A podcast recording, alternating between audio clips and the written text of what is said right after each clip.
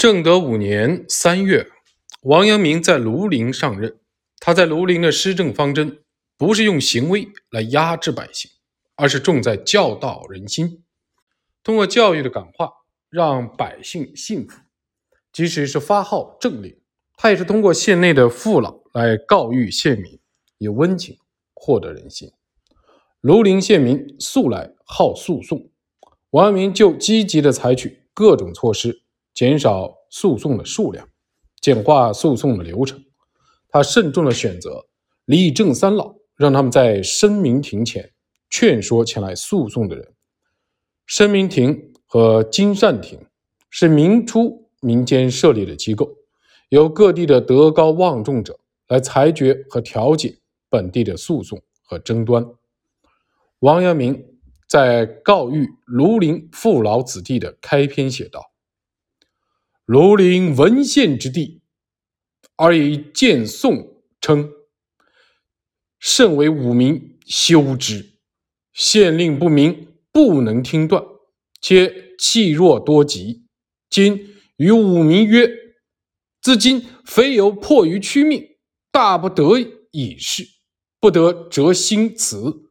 新词但素一事，不得牵连，不得过两行，每行。”不得过三十字，凡事者不听，故违者有罚。县中的父老今后知礼法者，其以五言归告子弟，勿在悉争心让。呜呼！一朝之愤，忘其身以及其亲，破败其家，疑祸于其子孙，孰与何与自处？以良善称于乡族。为人之所敬爱者乎？吾民岂思之？王阳明通过此告语，告知县民不要轻率提起诉讼。当时庐陵县内恶意横行，无知的民众因为惧怕感染，在骨肉亲人得病之后，不仅不给予诊治，甚至不给饭食，导致很多人被饿死。王阳明看在眼里。痛在心中，告诫百姓道：“夫乡邻之道，以出入相友，守望相助，疾病相扶持，乃今至于骨肉不相顾，县中父老岂无一二敦行孝义，为子弟唱率者乎？夫民陷于罪，忧切三有治行。”今无无辜之民，至于何门相枕疾已死？为民父母何人做事？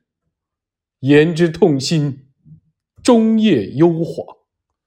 此所以救辽之道，唯在诸父老劝告子弟，心行孝悌，各念而骨肉，勿忍背弃，洒扫而事余，具而汤药，食而粥。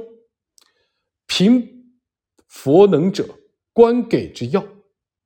虽以遣医生老人分行相警，恐亦虚闻无实。父老凡可以左令之不逮者，悉以见告。有能心行孝义者，县令当亲拜其庐。凡此灾异，实有令之不直，怪爱养之道。上干天和，以至于此。县令一方有疾，未能公问疾者，父老岂为我未劳存续，欲之以此意。当时庐陵县内经常有盗贼出没，由于官员对百姓的管理不得法，再加上民间缺乏防御治理盗贼的有效之法，导致盗贼日益的骄横。王阳明和父老们商量之后，决定在当地实行保甲制度，以防御盗贼。该制度要求，在平素无事之时，四邻之间亲睦友爱；一旦盗贼来袭，彼此要相互救援。保甲法是宋代王安石创建的一种自治制度。保甲是一种地方性的自卫组织，十家一保，各保设保长，保中年轻人都配备弓箭。就要进行武艺的训练。王阳明当时在庐陵采用的就是王安石制定的保甲法。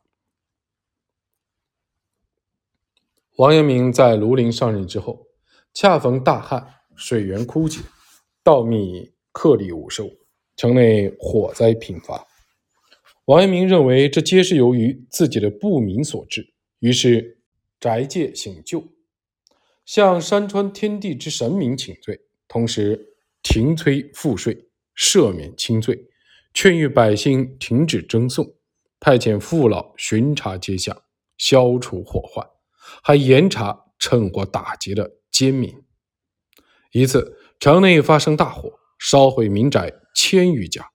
据说王阳明在火灾的现场向上天祈祷，上天被他诚意所感动，改变了风向，这才使得大火熄灭。面对灾情。王阳明悲痛万分，他彻查了大火的原因，发现原来是由于道路狭窄、房屋密集所致，于是决定系统的规划城区。此外，王阳明还严禁驻兵，借搬运食粮之机，私意向民众征税，同时还采取了一系列措施来协调粮食的流通，取缔遗传，促进军民团结。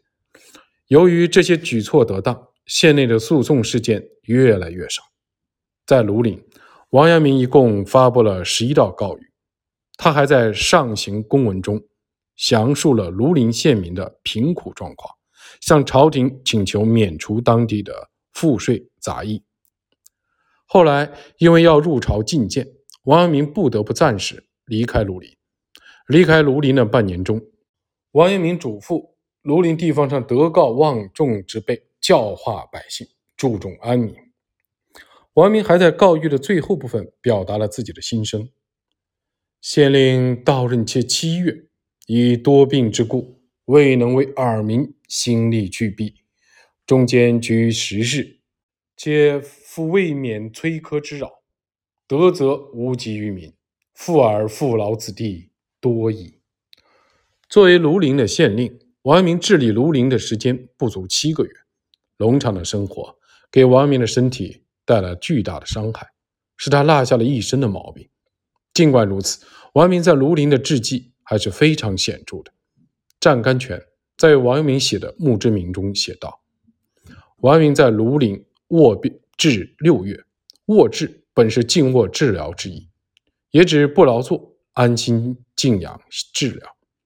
卧治出。”出自《史记·吉案传》，吉案是西汉名臣，世人对他的评价很高。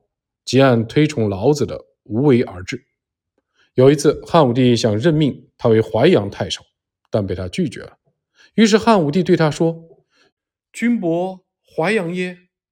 吾今昭君矣，故淮阳利民不相得。吾图得君之重，卧而知之，